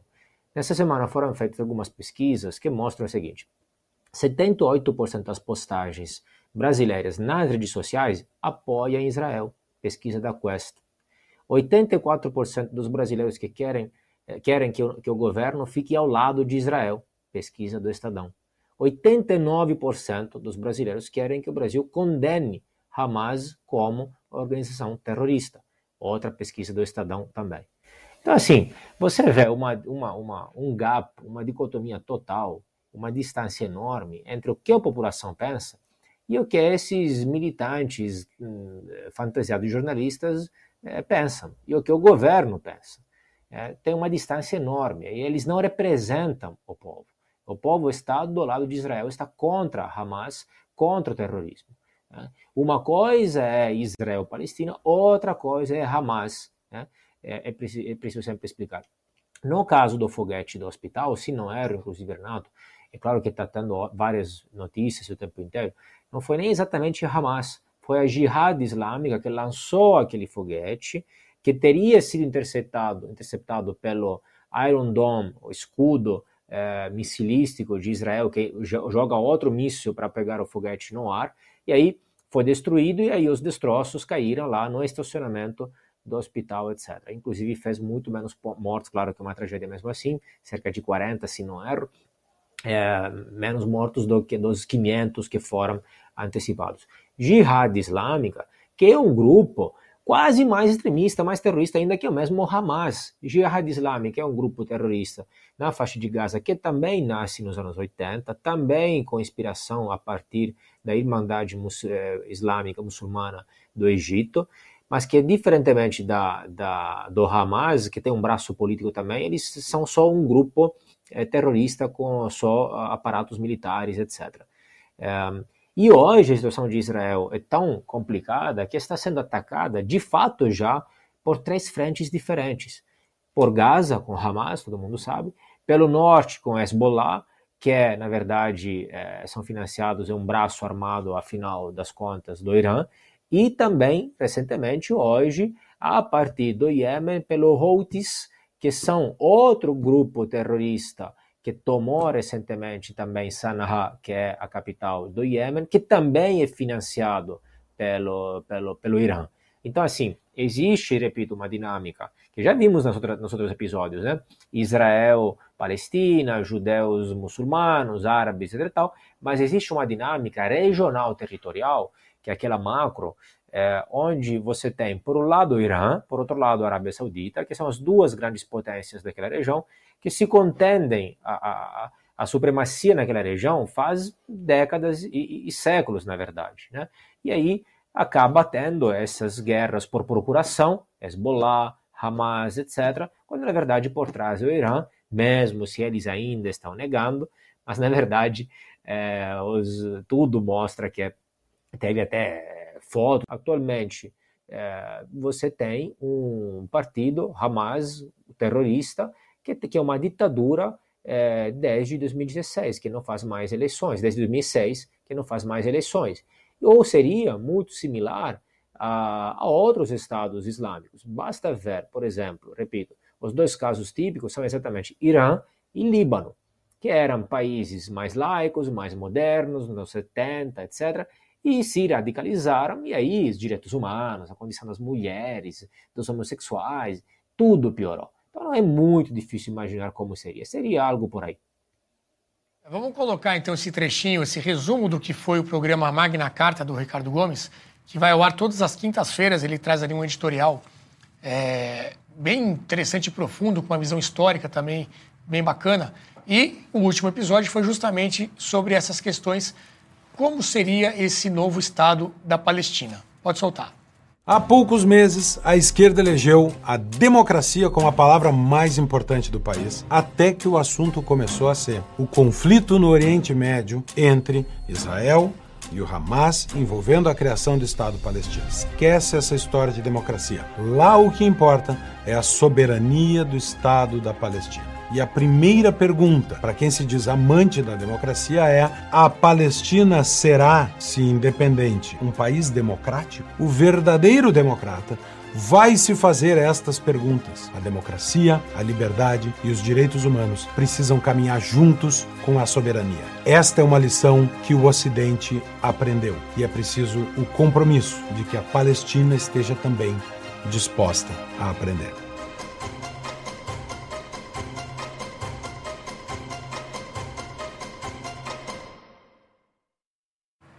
No caso, não é hoje, você era chamada para o programa da quinta-feira passada, mas o que importa aqui é o recado que ele passou. Lobauer, a Palestina será a democracia? Como é que vai ser isso aí? é, a Palestina. Vamos dividir a conversa como a gente sempre tem colocado, né? Tem um ponto que é o seguinte, desculpa te interromper. É. Você criar hoje esse Estado não é você dar a vitória ao Hamas? Você legitimar a ação que eles fizeram? Não, não, aí que tá. É exatamente o que eu ia colocar. É. Uma coisa é uma coisa, outra coisa é outra coisa. A discussão toda, desde o início dos atentados bárbaros do Hamas, é o atentado do Hamas. Então, eu acho que aquela história que eu coloquei aqui dos decentes e dos indecentes, essa é uma conversa que para mim é fácil de resolver. É indecente, não há discussão. Qualquer pessoa que tiver uma divergência sobre isso está dissimulando, é o indecente. Agora, voltando à discussão antiga, histórica, qual é o Estado da Palestina que deve, sim, na minha opinião, e acho que de todas as pessoas sensatas que deve existir, aquele aprovado pelas Nações Unidas em 48? Qual é esse? É, é aquele das fronteiras da Guerra de 67?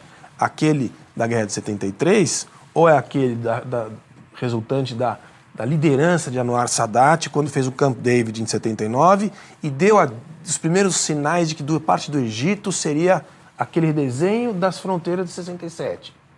Eu acho que é esse. Essa é a resposta. Qual é a fronteira? Qual é o, o, o Estado palestino que deve, deveria estar aí, reconhecido por todas as nações, num ambiente de paz? Aquele que Anwar Sadat projetou e que foi parte dos, dos acordos de Oslo. Mas que eles não aceitaram. Quando Rabin fez o texto, contribuiu com Yasser Arafat, diga-se de passagem, para a construção daquele arcabouço, vamos usar a palavra do momento, é arcabouço, é, eles, eles usaram a visão do, do Sadat. Então tem um Estado aí pronto para nascer. E os israelenses dispostos a retirar as ocupações da, da Cisjordânia, como fez Sharon em 2005. Então, assim, tem um histórico aí que só a gente re, relembrar, tá, Israel aceita isso. Israel aceita isso.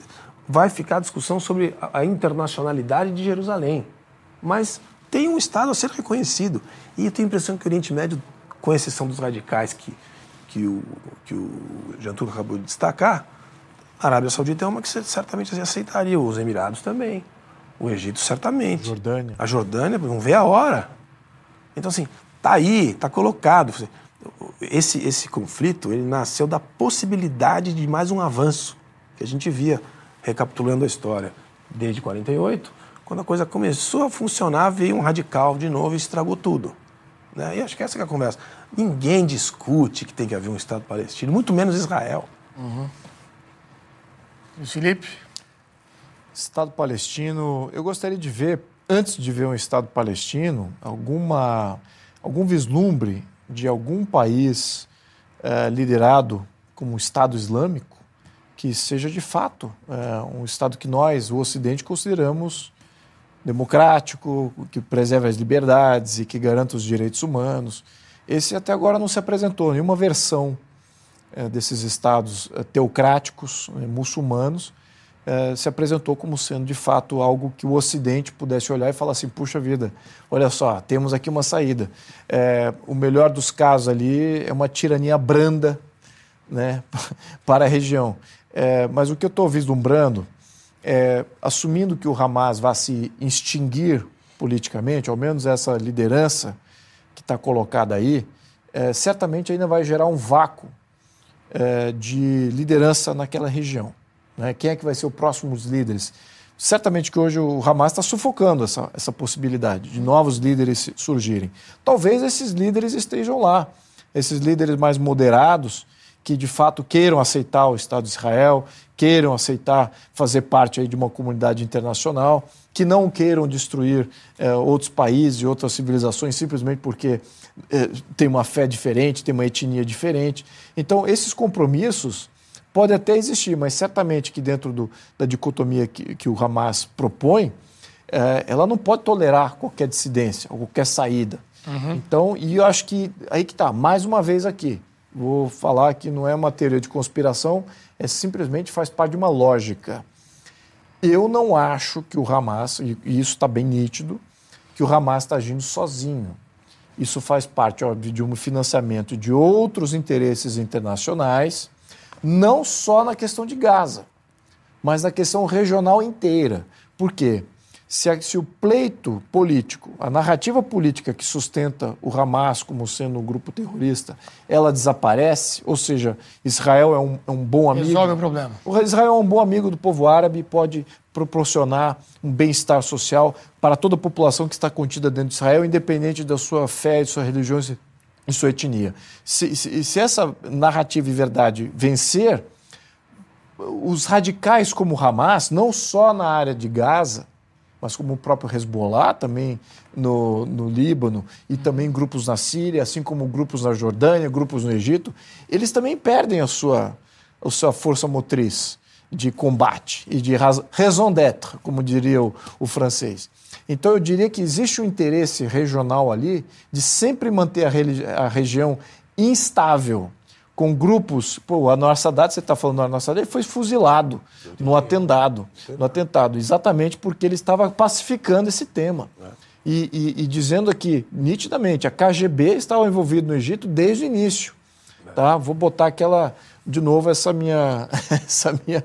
Não é teoria de conspiração, mas são Nasser, fatos. Né? São fatos que, que apontam para uma lógica conspiratória que não está tão visível para todos. Mas eu estou vendo mais isso. E eu acho agora, agora minha esperança, que as lideranças, as novas lideranças árabes, mesmo não sendo é, condizentes com aquilo que nós acreditamos seja o, o ideal uhum. né, para uma comunidade ocidental, eles estão vendo que eles precisam ter uma transição para o futuro e precisam pacificar esse futuro.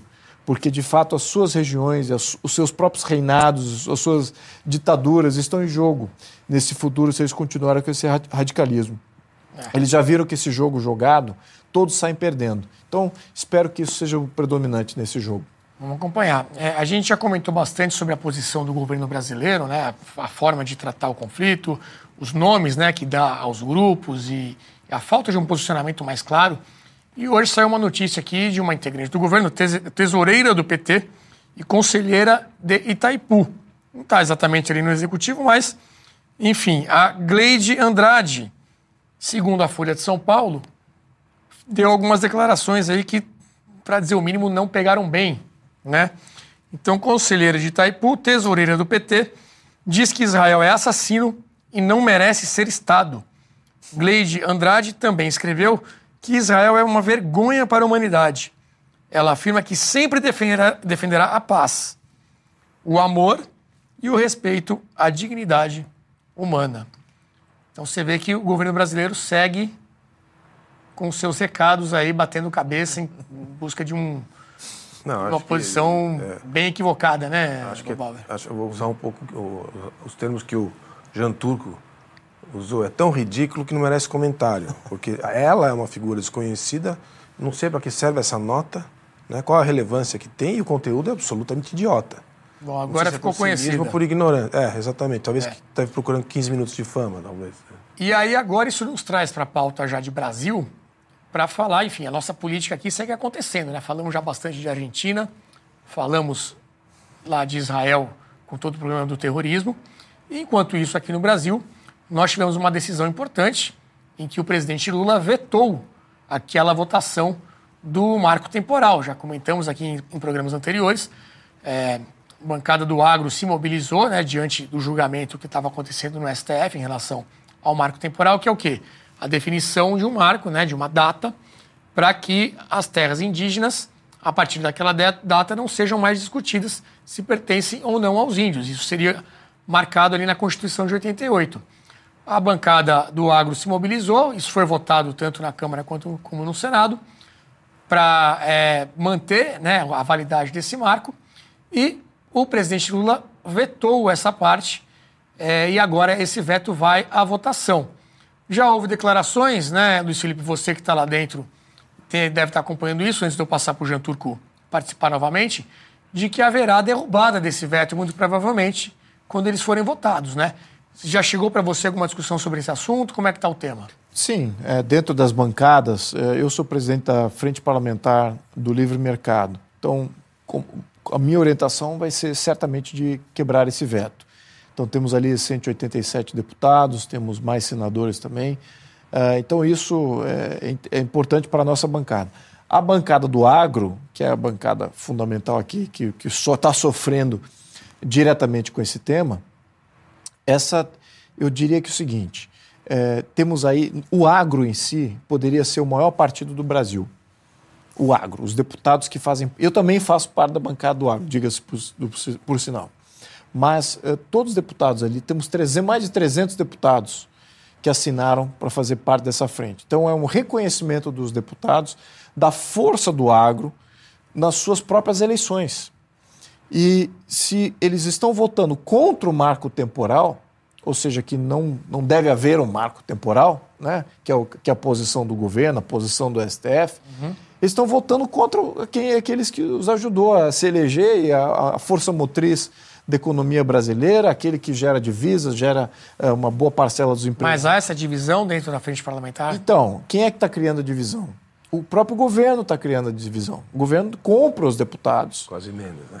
Para com emendas parlamentares, com cargos, com estatais, com é, ministérios, com os partidos, os líderes dos partidos. Então, assim, temos deputados à venda, a gente viu também que tem eleitorado à venda, né? Com, com como a gente viu na Argentina, o governo gastando para comprar eleitor. A mesma coisa com a questão dos deputados.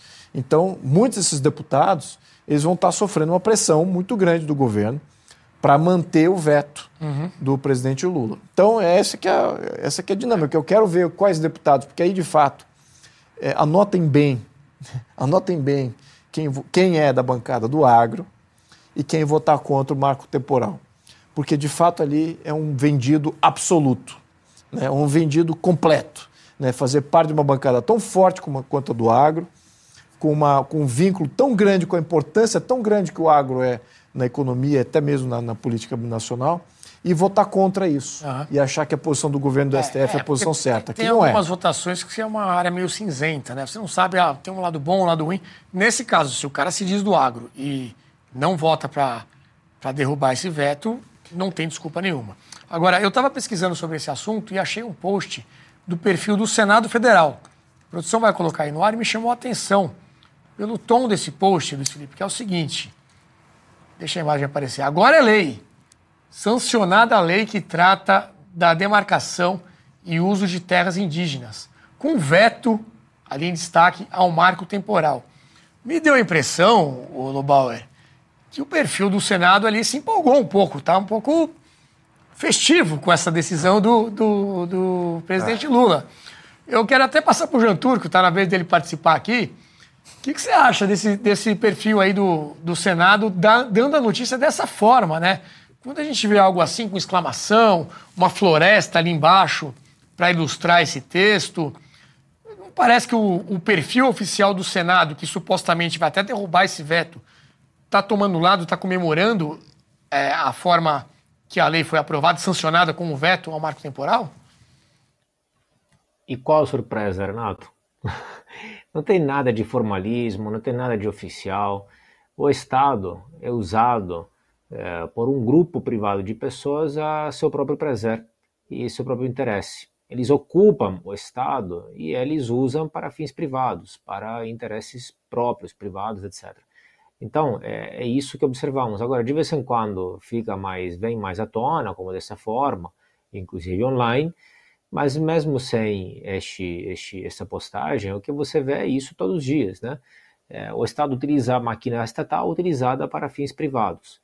Eu já, e, e este é um tema muito presente na literatura, repito, eu já falei sobre isso, o Brasil é conhecido como um país patrimonialista, é exatamente isso que acontece. Os poucos políticos que, que tentam fazer algo diferente se encontram em minoria, têm muita dificuldade de se articular, de cooperar, etc. Ir contra tudo isso, que acaba sendo a maioria, que é articulado faz muitas décadas, que é, ou séculos até, que é enraizado né, na política. Então, eles acabam utilizando é, a máquina oficial para, na verdade, fins privados. Nós já vimos, inclusive, acho que já conversamos sobre este tema, mostrei os dados, agora não me lembro exatamente de cabeça, mas se não erro, o Brasil é o país que mais dá terra por quilômetro quadrado, por cabeça, por índio.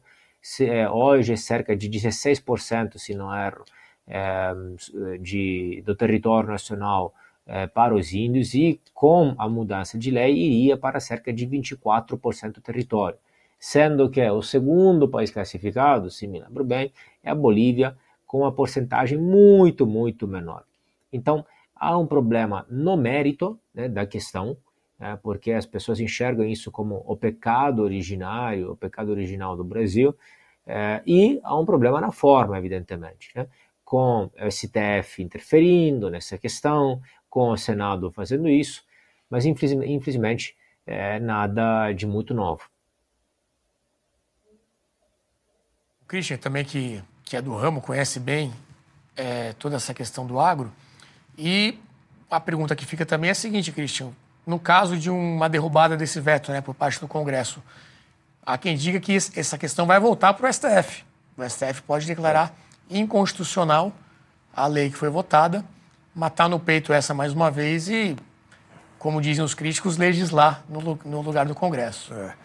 Não, eu vou voltar nesse ponto, porque eu vou tentar chegar na solução, que me parece que nem é pelo STF, é pela Constituição, é uma emenda constitucional. É uma PEC, mas a PEC a gente sabe que é mais difícil de Exato, passar, né? mas é o único caminho que a gente vê. Deixa eu começar do começo, que é o seguinte: como o Luiz colocou, a frente parlamentar é a maior frente do Congresso, tem mais deputados, tem em tese super forte.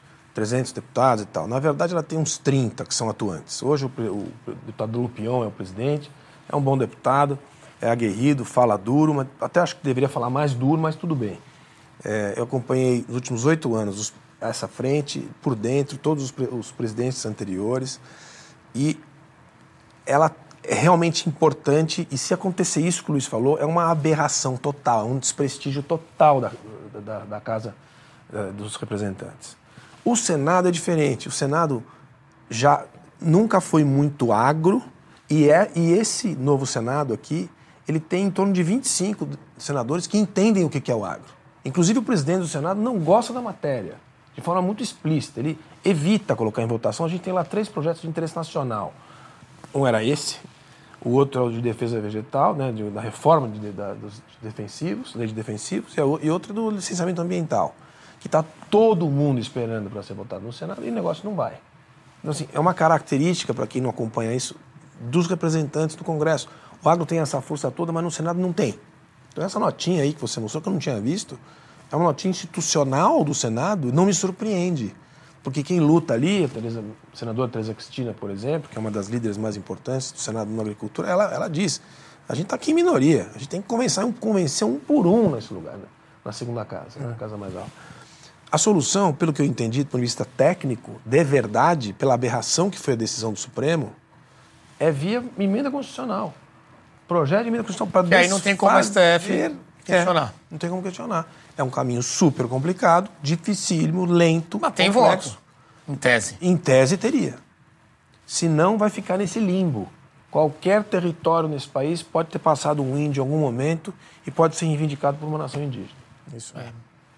Bom, para fechar nosso assunto doméstico, nós temos também a notícia de que a OCDE fez críticas ali ao combate à corrupção no Brasil, né? Quem sabe o pessoal lá também está abrindo o olho para ter essa percepção.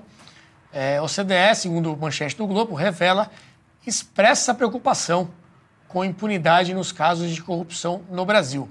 O documento demonstra preocupação com casos anulados pela Justiça. Olha só propõe medidas para evitar politização da PGR e se contrapõe a Toffoli na decisão que anulou provas de acordo com e acordo, de acordo de leniência da Odebrecht. Opa.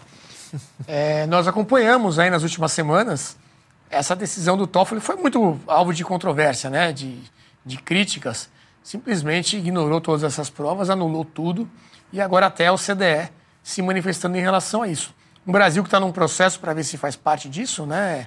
Luiz Felipe, como é que você vê essa manifestação? É, eu vejo que nós, a falha do nosso sistema de não ter um, um poder decente para poder dizer ao brasileiro que isso que o ministro Toffoli fez foi uma indecência.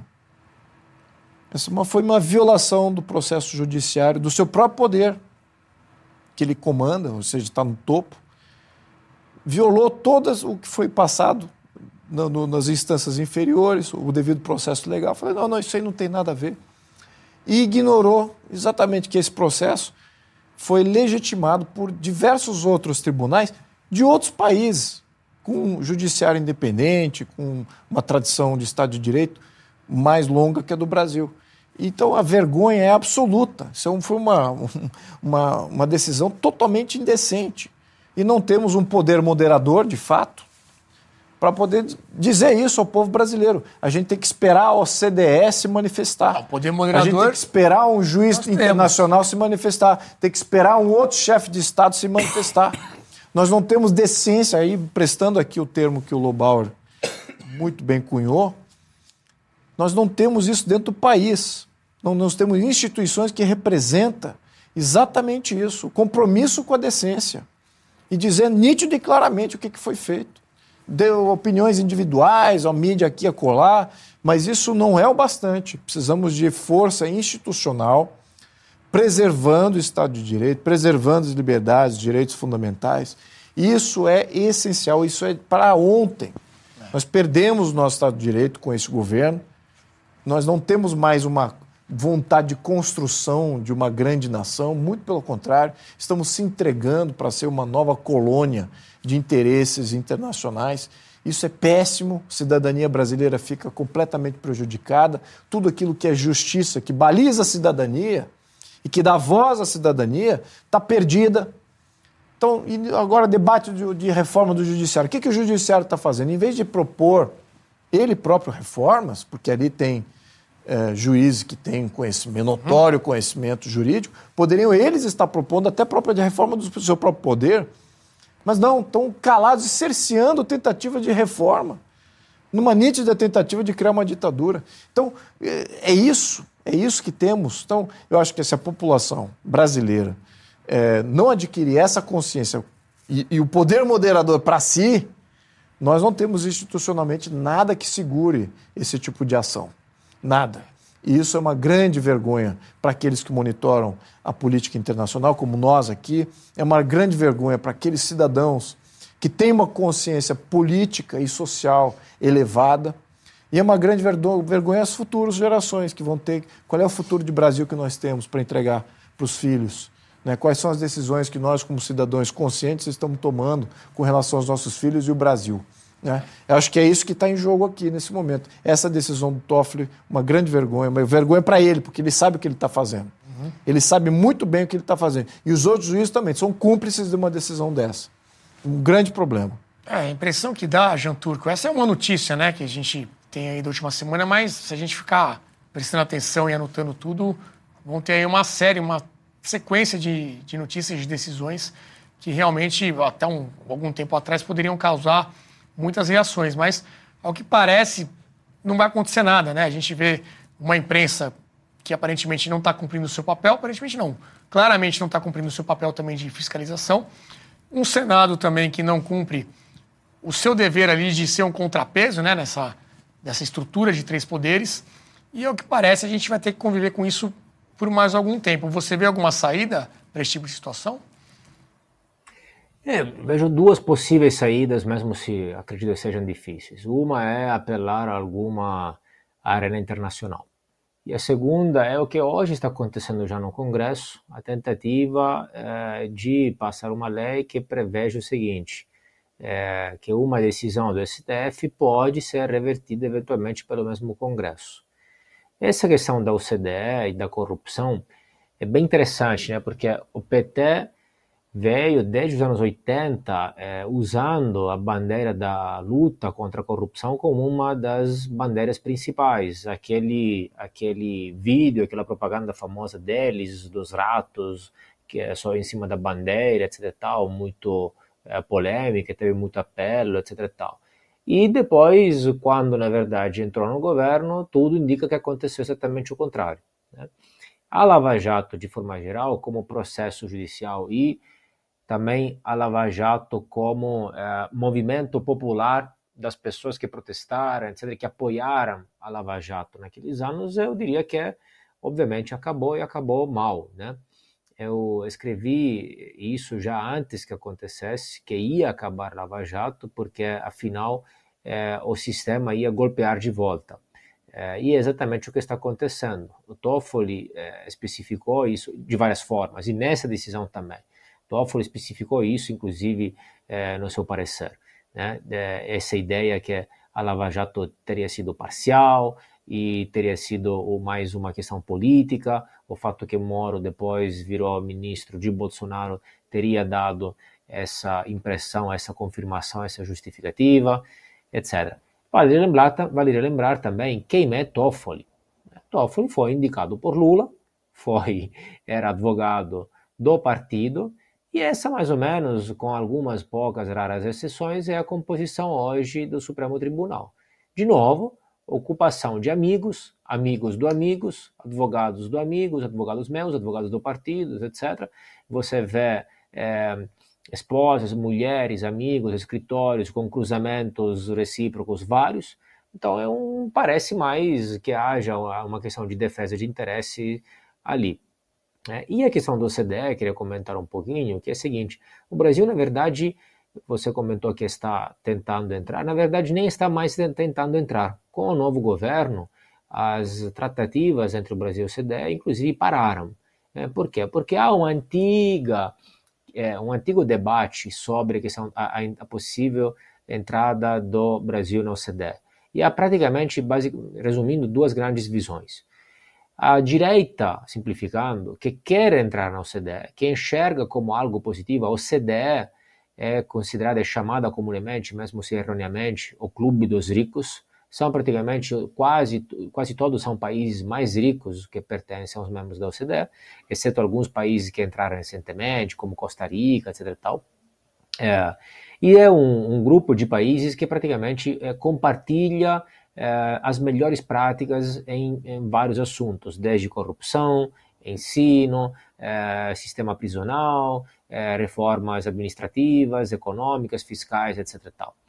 E a direita acha, grosso modo, que você entrando pode compartilhar e se beneficiar dessas melhores práticas e tendencialmente copiar o que dá certo em vários países, com algumas adaptações e tentar aplicar, importar algumas legislações positivas. E, e, aí a ideia é que você, estando com países é, que funcionam melhor, você pode é, ser contagiado positivamente. Por outro lado, a esquerda, historicamente, sempre foi contra a entrada do Brasil na OCDE. Por quê? Porque eles acham que, é, na verdade, mais que priorizar as relações políticas com o norte do mundo, com os países ricos, com os países centrais, e estou utilizando a terminologia da teoria da dependência deles, né, você deveria priorizar as cooperações, a cooperação Sul-Sul, a cooperação com os BRICS, a cooperação com países da Unasul, do Mercosul, é, do Fórum de São Paulo, etc.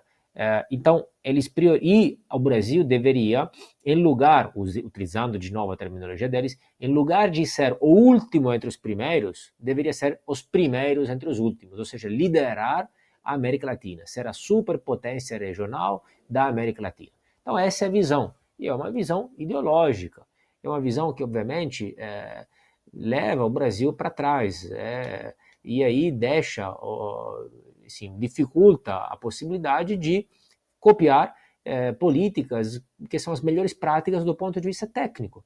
O combate à corrupção não é uma questão ideológica de esquerda ou direita, é uma questão técnica de dignidade, como de decência, como meus colegas estavam falando que todo mundo deveria, deveria ser em favor. Hoje, a situação está tão ruim que lá fora é, é, fica muito evidente. Quando eles analisam questões técnicas, fica muito evidente e aí a OCDE não pôde falar algo diferente. Quando se mistura em questões políticas, carisma pessoal e o, fa o fascínio do, do, do presidente operário, etc., aí ainda tem alguma alguma, alguma visão um pouco diferente. Mas quando eles olham de fato o que está acontecendo aqui dentro, aparece como algo surreal realmente e não tem precedente, não tem cabimento nenhum. É, Lobauer, esse afastamento do Brasil nesse processo aí de fazer parte da OCDE reforça esse posicionamento novo, né, diferente, oposto ao caminho que o Brasil vinha tomando no governo anterior, né? Esse é o velho histórico dilema existencial do Brasil na aplicação da sua política externa desde, desde sempre, mas do pós-guerra com certeza. Ele quer o quê? Ele quer, desde a política externa independente do Jânio, depois da, da política externa é, é, da, da, diplomacia do Geisel, né, do pragmatismo responsável. Tem várias descrições da política externa brasileira nesse período, tanto militar quanto democrático, enfim. O Brasil não sabe se ele quer ser o último dos ricos ou o primeiro dos pobres. Rabo de baleia é, é uma coisa, é uma coisa de, de caráter de dilema existencial. O grupo do 77, nos anos 70, o Brasil era o líder do grupo do 77. O Sarava Guerreiro, acho que gostava dessa coisa. Então, assim, não é nem o regime, é, é o país. Ele não sabe o que ele quer ser. Eu concordo com o Jean Turco que é muito melhor ser o último dos ricos. E a OCDE é um clube que estabelece parâmetros técnicos para várias coisas, entre elas o, padrão do funcionamento das instituições. Então, assim, é evidente que a gente tem que fazer parte. Depois que o México conseguiu e outros países conseguiram, a gente deveria ser. Mas não, tem essa coisa da interferência na soberania, essa, essa coisa que, que a palavra é essa. A gente opta pelo atraso. Né? Isso, isso é histórico. Você vê esse pêndulo do discurso retumbante, da ação pífia na política externa brasileira, é secular. E a gente, infelizmente, está na fase ruim de novo. Muito bem. Pessoal, chegamos ao, ao, fim de mais um Cartas na Mesa. Agradecer a sua audiência mais uma vez. Hoje conseguimos falar de bastantes assuntos, né? Argentina, mais uma vez falando sobre a guerra, um pouquinho de Brasil também. Se você se interessa por esse assunto das eleições lá na Argentina, tenho dois conteúdos para recomendar para você. Fizemos uma live ontem acompanhando essa apuração e trazendo todo um contexto sobre as eleições. Acho que vale a pena assistir. Tivemos bastante audiência no domingo à noite. Temos também um documentário que adquirimos sobre o Javier Milei, sobre esse candidato libertário, anarcocapitalista. Está disponível aqui no YouTube também e na plataforma. Aqui no YouTube a versão dublada e na plataforma você encontra também a versão legendada. Ah, e um terceiro conteúdo sobre esse assunto é a nossa trilogia A Queda Argentina. E aí a gente traz todo esse histórico do peronismo desde lá de trás, conta essa história de quando a Argentina era um dos países mais ricos do mundo e o que aconteceu nesse processo de lá para cá para chegar na situação que estamos hoje lá no nosso país vizinho. Ok? Pedir mais uma vez para você se inscrever, compartilhar esse conteúdo com os amigos e marcar o nosso encontro para a semana que vem às 20 horas. Lembrando que quarta-feira temos a estreia do nosso novo documentário sobre o aborto Duas Vidas. Te esperamos aqui também às 20 horas na quarta-feira. Beleza, pessoal? Até a próxima. Muito obrigado. No dia 18 de outubro, estreou o documentário Javier Milei, A Revolução Liberal de forma gratuita para todo o Brasil. Deputado, economista e professor, Meilei virou manchete no mundo inteiro por suas fortes afirmações e convicções. Porém, poucos são os materiais que explicam sua trajetória e ambição política. A BP decidiu adquirir esse documentário junto à equipe de Milley e investiu seus recursos na dublagem para que milhares de brasileiros possam ter acesso a um conteúdo que julgamos importante. Extremista de direita? Ultraliberal? Anarcocapitalista? Afinal, quem é Javier Milei e o que ele ambiciona para a Argentina? Confira as respostas neste documentário inédito que traz bastidores e fatos nunca antes revelados no Brasil pela grande mídia. Toque no botão e assista agora ao filme. Ele já está disponível gratuitamente da Brasil Paralelo.